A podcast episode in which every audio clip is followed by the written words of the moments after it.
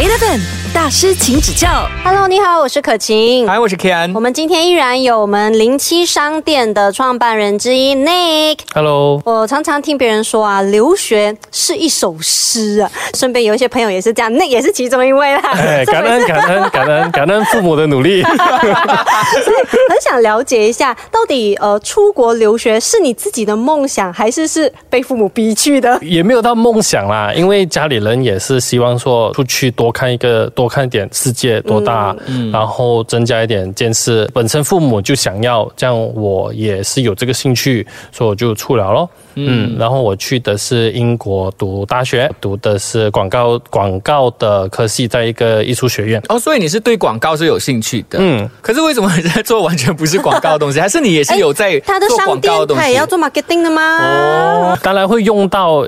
大部分的 skills 啦，因为其实、呃广告跟 marketing 很多人会觉得他们是一样的，其实它不一样啊，只不过呃当中的知识跟逻辑是可以被运用的。出国留学之前跟之后有什么不一样吗？当你在马来西亚或者你在自己的国家活久了之后，你会觉得很多东西是常态，然后你出国之后，你发现哦。我认为的常态原来不是一个常态，就好像我买东西的习惯你会改变。最明显的差异就是那个 currency，东西变贵四倍五倍，你会觉得哇，原来看一场戏是五六十块的事情。哎、马来西亚看电影真的是算是很便宜哦。你会很有意识的去花钱。呃，留学的时候的问题，应该都是一些不理解外国文化造成的吧。哦，culture shock 之。Culture shock。呃，我遇过一个很奇怪的事情，是我第一年出国的时候，因为你是新学生，你就会有新书包，然后那边的同学我也不知道他是什么情况，他就把一个吃了的苹果丢进我的 bag 里面。啊？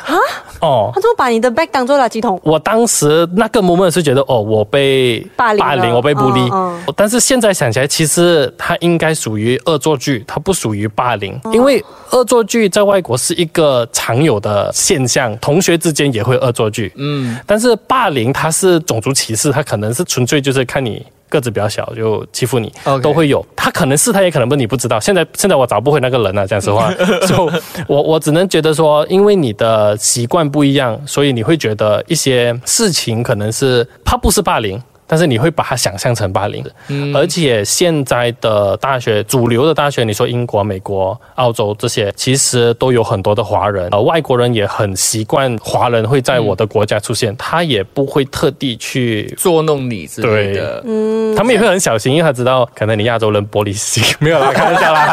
没有，只要一讲到种族歧视什么这个东西，就是很大件很敏感很敏感。对对他们自己。也会先逼记一下啦。现在我觉得是越来越成熟啊。嗯，没有，就好像刚才你讲的啦，就是当下的时候，你可能你觉得说，哦，这个东西是一个不好的东西，可是站在他们的立场，他们就觉得也还好吧。嗯，就是如果你没有去了解当地的文化，你就不知道说，哦，这件事情到底是在他们的眼里是什么样的一个想法跟看法。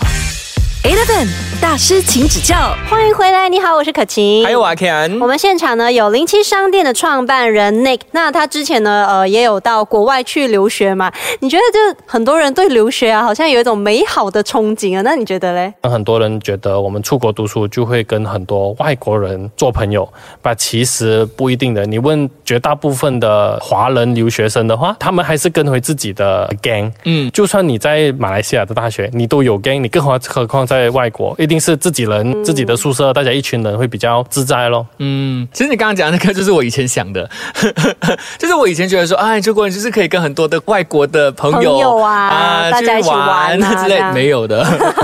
有有啦，你会遇到很多呃亚洲的外国人，对对对就是韩国、台湾、中国这一类的，就会有很多日本、韩国都会有。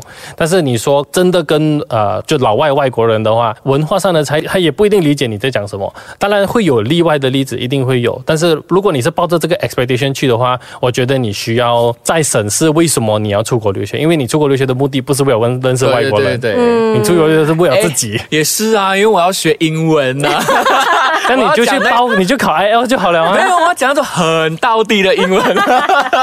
你回到来之后，你讲很道地的英文，你就会觉得我很做作。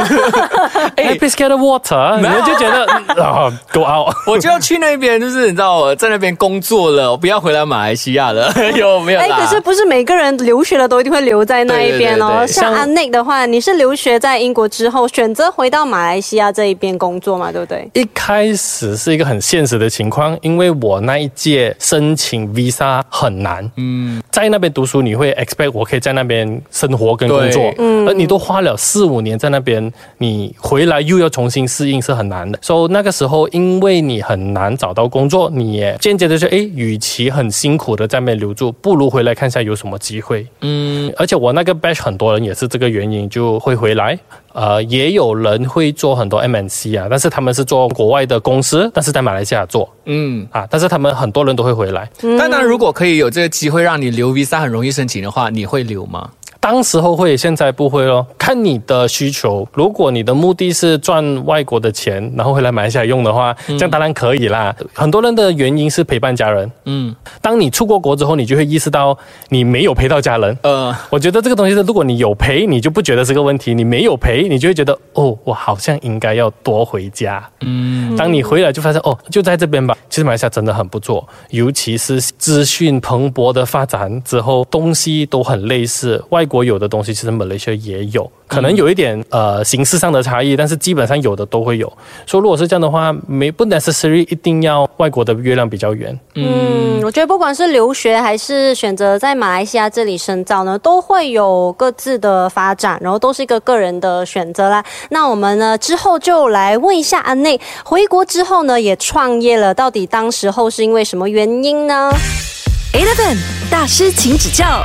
那我们之前呢就有聊到了呃零七商店的这个概念啊，还有包含安内到英国去留学的一些经历和故事。那最后呢，你还是选择回到了马来西亚创业。你一回国之后是马上就创了这个零七商店吗？还是是有从事其他的行业？嗯，我一开始是从事呃自媒体，呃，我是在外国的时候很喜欢看 YouTube，那时候 TikTok 还不红，就没有 TikTok 这种东西。嗯，然后 YouTube 刚刚起步，马来西亚就有很多的 YouTuber，然后我本身就很喜欢看 video 啦，然后回来了之后，我就发现到平台类的影片其实很少，所以因为这个原因，我们几个 production 的朋友。就看想说，哎，可以不可以尝试往这个方向去发展？然后就有开始拍很多的人文故事啊，嗯啊、总之是 video 类的 content 哦。然后你们在当下的时候，你们遇到 MCO 你们是有挣扎过吗？呃，我自己个人的话，其实很快就决定要看创业或者做生意，不能把它跟谈恋爱想到一起，你不能跟生意谈恋爱，不能太重感情，你太重感情，它会变成一个负担。啊，那这样冷血的、啊、你，这样我知道我为什么做不成了。你太重感情了你。我认为关掉是认清自我的很好的一个时刻。关了之后，就有一个闭关，就是休息一个三个月到六个月，让自己静一下。因为你会发现，哎，哦，你之前做的东西有什么是错的，嗯，有什么是不应该的，有什么是做对了的。因为有些人会因为，哎，你没有做的很可惜，跟你讲他们喜欢的是什么。嗯，有些人想，哦，你那时候转型不应该这样转，太多外面的声音了，需要自己归零你就沉淀啊这。归零沉淀了，这字用的很好。我们不应该把它关掉当成是一个结束吧，因为工作或者是创业，或者是你做任何一个 project。往往是中间你认识到的那些人啊、connection 啊，做到的 project 才是它比较这样讲有点吃亏，但是比较值钱的部分。嗯，你可能最后不盈利，但是你中间那一 part，因为这些原因你认识到的人，他可以帮助到你以后的东西。就好像我现在可以用我以前的 network 来做一些呃 publicity，或者是做一些呃媒体上的呃 exercise，I mean 有 benefit 到我自己。但是我比较印象深刻的一个体验是，到最后的时候，我还特地去拍一个系列，就是被 MCO 关掉的生意，就是专门去找那种关掉了的生意，然后去访谈。几乎每一次都会拍到呃那个创办人或者是那个管理的人哭的画面。哇，然后当时候心想，哇，爽啊啦，有拍到画面了。当时候是这样想的，嗯，但是现在想起来，那个痛苦是它就是一个过程哦。你要看得开，今天你不是唯一一个发生这件事情的人，嗯，嗯，我们只是。part of a bigger picture 啦。就是同一时间，其实大家都在经历一个同样的一个痛苦，可是到最后，你就算说哦，我结束了这一盆生意，可是其实它也是一个开始，这样。嗯，怎么样从这个遗憾当中再继续的让自己往前进？而且像你刚刚说的嘛，这个过程中得到的这些，不管人脉也好，还是自己的技术也好，其实它才是我们最大的资产。Eleven 大师，请指教。之前这是做自媒体的公司嘛，就创业嘛。那现在你在做的是这个零零七七商商店店，完全为什么会跑到这边来不一样的对为什么的？嗯，因为结束的时候是 MCO 的中间，所、以那个时候我有一段时间是做 e-commerce，嗯，就是买进口一些呃 boutique designer brand。那个时候做 e-commerce 很很开心啦，很开心啦，只能讲说，因为那个时候 market 就大家都就是网络购物最盛行的时候，对对对，所、以从那边就有接触到进口的食品。从进口的食品就意识到，哎，其实有这个问题存在。然后刚好我有呃一些朋友也是在这个 FMCG 的市场做，然后这样子 research 下来，就发现，哎，其实外国已经有，马来西亚还没有，我们能不能尝试去做这个生意这样子咯？嗯，OK，它跟你之前经营自媒体的整个模式模式是不一样了。呃，最大的一个感受就是你经，尤其是媒体啦，因为媒体的所谓的单价很高。就是可能我这个 video 可以卖你三千块，嗯，甚至有一些铺可以去到十十千，所以它的是单价高，但是你的次数很少，对，你不可能做到一个月卖三十单这件事，有可能可以啦，但我我还没有经历过。我们在卖呃单价低的 product 的时候，它的量就会很大，所、以你会很明显的看到它的商业模式会很不一样。嗯，所、以我的感受就是说，每一个人的能力不一样，就好像我没有办法做 sales 去一直跟你讲说这个楼很好，你要快点来买这个楼 convince 别人的，呃，那我做不到。但是有些人能，所以我们基于自己能做的范围里面去做适合自己的生意，我觉得这样子是最舒服的。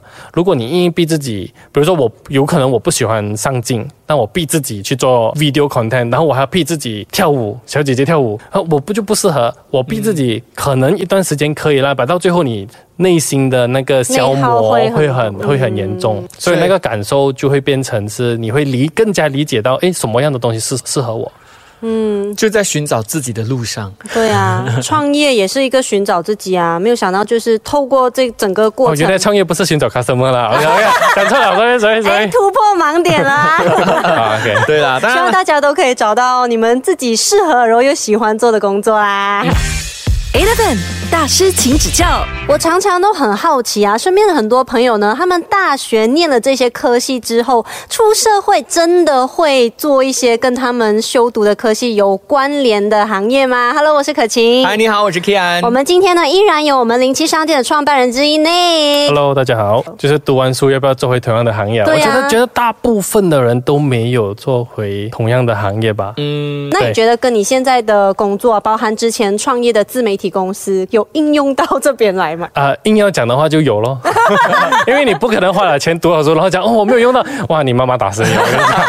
所以米娅，我有好好读书，我有好好用，but 嗯，因为你读了书之后，你才会发现你到底适不适合这一课。我相信很多人都有这个体验，不适合的话你就会换咯。无论你是工作了之后才发现，或者读书的时候才发现，我觉得都不迟啦，因为每个人都会有转型的时候啊，就没有必要逼死自己啊，你逼死自己，最辛苦的是自己。可是你一开始会选读那个广告设计系，一定是你对设计也是很有热忱嘛？那为什么你到最后回来马来西亚的时候，没有做广告啊，或者是设计相关的行业的？首先，我觉得要理清一个概念不同，就是设计不等于美感，美是它的体现的一种方法，但是设计本身讲的是解决问题。我要怎样的沟通？我要怎样解决？Design is a solution。这样子想的话，你就不会觉得用不到在你的生活上，因为它是一种概念。我之后做的是 production，其实也没有偏离很远。今天如果你去看很大师级的 Johnny Ive，就是苹果的设计师，当他们在讲品牌的时候，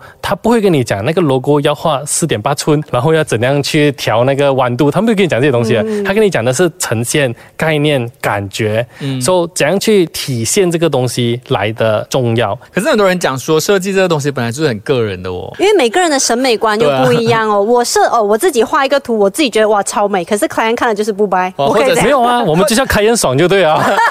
没有不是吗他他现在就是变成说，哦，client 你要什么我就 fulfill 你的东西，但是同时之间我也是要有我自己的想法。这个就是我当初回来，因为你在国外读，你就觉得你读的东西是最先进、最好，我是最厉害的。这为什么我要看看客人脸色？讲这五六年前、六七年前，那个时候 client 对于创意的接受程度是很低的。我相信你们两个一定有感受到，你稍微讲一个比较 odd 一点的东西，他就啊，嗯。但是事实证明我错了啦，因为当时我就觉得不能，所以我就没有做嘛。那现在的广告公司或者 client 是跟你讲说，我要新的东西，我要特别一点的东西，你不要给我太普通的东西。对对对，它的环境改变了，是变好了的。当初你是因为你放不下你的那个坚持，然后你就不想做了。因为你读的是创意，你叫我去做很 basic 的东西，我就觉得我大材小用。嗯，那因为现在你已经是创业了嘛，你是一个创业者了，然后你再看我以前的你，我是一个放下身段的人了。以前我的鼻子高到，你会不会觉得，哎，以前真的是自视过高？我觉得自视过高是好的哦，但是 因为你对于自己的东西有信心，你才会自视过高。嗯嗯，但是你呈现的方式。不要太过 arrogant，所有人都需要衡量商业跟 in 我的 case 的话，就是创业的价值。比如说我现在开店，我去做这个 poster，最重要的目的，走过来的那个安迪要看得懂，嗯，而不是我觉得它美。我觉得它美是不重要的，安迪看得懂很重要。安迪是给钱买东西的人、觉得便宜更加重要。